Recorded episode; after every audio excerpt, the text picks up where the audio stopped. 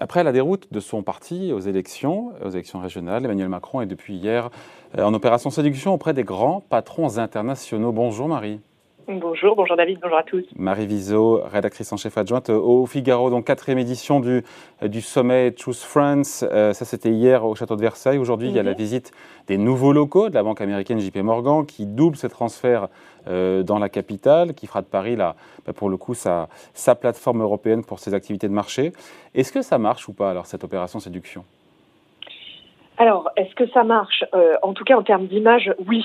Euh, revenir à Versailles après un sommet de Choose France annulé en janvier à cause de la pandémie, euh, organiser le premier sommet dans ce genre en Europe et être les premiers à s'adresser aux patrons internationaux dans la compétition qui est en train de se mettre en place, hein, enfin qui n'a jamais cessé d'ailleurs pour l'attractivité des territoires. en ça, on peut dire que c'est un succès. C'est aussi un succès de chiffres, parce que euh, depuis hier, euh, le président de la République, qui a donc accueilli 120 patrons étrangers euh, hier dans les dorures de Versailles, il annonce une moisson d'investissements, de nouveaux investissements en France, qui est assez impressionnante, parce qu'à 3 milliards et demi de nouveaux investissements dans le contexte actuel, et avec le manque de visibilité qui certes ça me nuise, mais, mais pas complètement quand même. Oui, on peut dire que que, c'est un Pardon, euh, Marie, je vous coupe, mais juste un truc. C'est 3 milliards et demi. Est-ce qu'ils auraient été investis, quoi qu'il en soit, pardon, poser la question, mais qu'il y a eu ou pas les ordres de la République et du château de Versailles. Est-ce que cet argent aurait été investi C'est une bonne question parce qu'on ne sait pas, mais on se doute que la réponse est oui. Euh, ce sont des investisseurs qui sont pour l'essentiel souvent déjà implantés en France, qui ont déjà euh, des, des, programmes d'investissement euh, à plusieurs années. Non, ce qui est satisfaisant, euh, je pense, du point de vue de, de l'Élysée, c'est que ces investissements n'ont pas été annulés.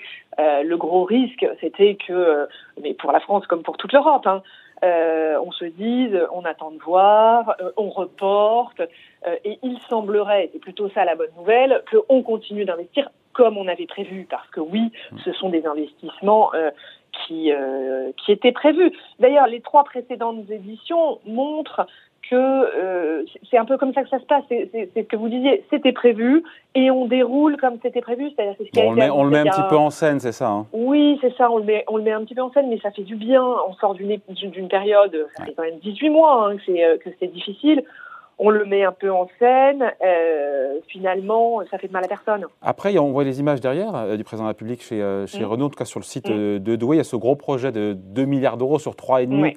C'est quand même un gros morceau. c'est une alliance sino-japonaise dans les batteries électriques, Envision, construction d'une gigafactory de batteries électriques en partenariat avec Renault.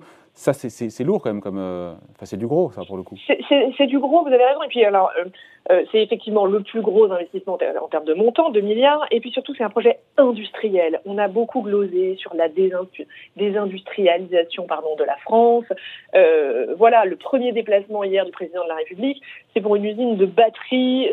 les véhicules du futur. Voilà, c'est pour montrer aussi, élaborer le terrain industriel non, la France n'est pas en train de tout perdre euh, euh, sur, euh, sur son industrie. Tout ça n'était évidemment pas choisi au hasard. C'est vraiment un, c'est, vraiment un message. un message très précis qui a été envoyé par le président de la République avant sa visite, comme vous le disiez ce matin, dans un autre secteur complètement différent, la finance chez JP Morgan. Ouais. L'Élysée parle au final pour ces 3 milliards et demi d'investissements de 7000 créations d'emplois. On est sur 3 ans. On est sur ans. Euh, on prend, mhm. on prend, c'est évidemment, c'est des créations d'emplois, mais voilà. On a quand même 3 millions, plus de 3 millions 500 000 chômeurs. Hein. Oui, oui, oui. Et puis, et, puis euh, comme vous le disiez tout à l'heure, c'est certainement ce qui était prévu. Euh, donc, ça va, ça va pas être 7 000 de plus que ce que ça aurait été sans ces, investissements. Voilà, tout ça a été prévu. Ce sont des, sont des stratégies à long terme hein, qu'elles ont toutes ces entreprises, euh, euh, aussi étrangères soient-elles. Elles, prévoient leurs investissements euh, à très long terme. Ce sont les sièges qui décident ça. voilà. Mais évidemment, comme vous dites, on prend. Ouais. Après, c'est la question qu'on se pose aujourd'hui et qu'on vous pose aussi, Marie, c'est est-ce que les patrons mm. étrangers trouvent finalement, après quasiment une mandature, la France de Macron plus attractive, en tout cas la France sous Emmanuel Macron plus attractive? Alors, je n'ai pas dit plus compétitive, j'ai dit plus attractive. Non, pas plus. Ce sont deux choses différentes. Parce En compétitivité, on a encore un peu de chemin. Mais en tout cas, euh, en termes d'attractivité, euh, ils disent que ça va mieux. Il faut, il faut se souvenir quand même qu'on part de loin. Hein. Euh, le pays, pendant longtemps, euh, les étrangers vivaient avec l'image d'une France où il y avait des grèves, où les salariés travaillaient 35 heures, où les très hauts revenus étaient taxés à 75%, cette petite mesure qui avait été prise de manière temporaire par François Hollande. Bon, c'était un peu tout ça l'attractivité, euh, enfin l'image, l'image de la France. Euh, il y a un esprit d'entrepreneur qui a été insoufflé, il y a les réformes, qui ont été menées. Alors ça avait commencé hein, sous la mandature précédente avec euh, avec le, crédit impôt compétitivité emploi, le, fameux CICE. Mais mais ce qui a transformé l'essai, c'est ce président business friendly, c'est euh, euh c'est Francis Bach, euh, qui rompait avec cette petite phrase de François Hollande euh, qui disait mon véritable adversaire c'est le monde de la finance. Voilà, c'est cette image retrouvée d'un pays accueillant pour les investisseurs. Bon, avec aussi, euh, il faut pas se leurrer, beaucoup de réformes fiscales à leur avantage. oui, pardon, c'est intéressant. Je voulais en parler parce qu'on va pas être naïf mm. non plus. On l'est pas ni vous ni moi. Non, ces investissements étrangers, on les prend évidemment, ça crée de l'emploi. C'est ça qui est important, c'est l'emploi sur le sol français, mais ça s'accompagne aussi d'aides publiques qui sont massives. Quand on regarde le, cette gigafactory de batterie à, à Douai pour le coup, euh, il y a 200 millions d'euros d'aide publique. Oui, il y a de l'aide publique beaucoup, et puis il y a une fiscalité qui est devenue très attractive. Hein. Euh, et, on leur en promet d'autres. Euh, les investisseurs étrangers, ils ont ça aussi en tête. Hein. On leur promet la baisse de l'IS, on s'engage sur la baisse de l'IS, de l'impôt sur les sociétés, pardon. On s'engage sur la baisse des impôts de production. alors avant, on avait le crédit impôt recherche, hein, le CIR, qui, qui, existe depuis maintenant des années, pour compenser cette fiscalité qui était trop élevée. Et la fiscalité sur le capital, tout ça, tout ça qui a été réformé. Aujourd'hui, on a le crédit impôt recherche et cette fiscalité qui a tendance à euh, mm. euh, se rapprocher de la moyenne européenne. Donc c'est vrai qu'aujourd'hui, une entreprise qui s'installe en France, euh, eh ben, elle a tout un panel euh, d'outils fiscaux à sa disposition qu'elle trouve particulièrement intéressante. Effectivement, il ne faut pas être naïf. Ouais. Et puis après, on peut comprendre les grands patrons étrangers qui ont des usines, notamment en Asie, où ça coûte moins cher de produire, qui demandent quelque part des aides aux États pour relocaliser ou pour localiser les productions en Europe, mais pour compenser un petit peu aussi l'écart de coûts de production entre l'Asie et l'Europe.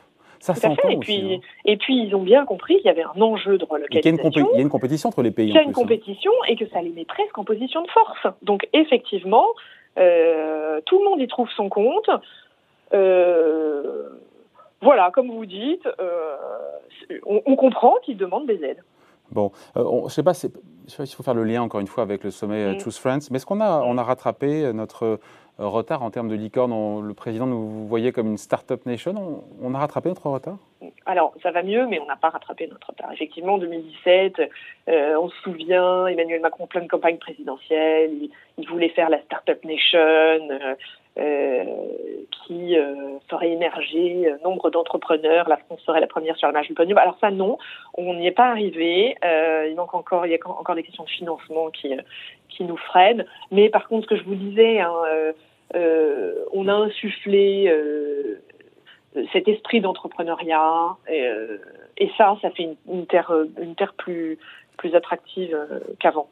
Bon, voilà, merci beaucoup. Mm. Explication, décryptage signé Marie Viseau, rédactrice en chef adjointe au Figaro. Merci Marie, bonne journée. Merci à vous, bonne journée.